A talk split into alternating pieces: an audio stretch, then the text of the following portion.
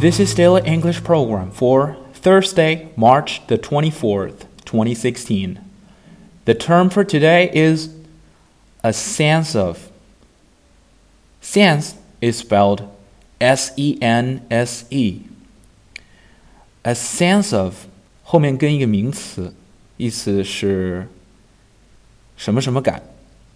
比如说，我们有 a sense of humor 幽默感 ，a sense of justice 正义感，a sense of trust 信任感和 a sense of guilt 罪恶感。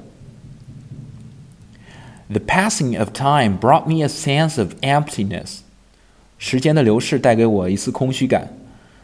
The passing of time brought me a sense of emptiness.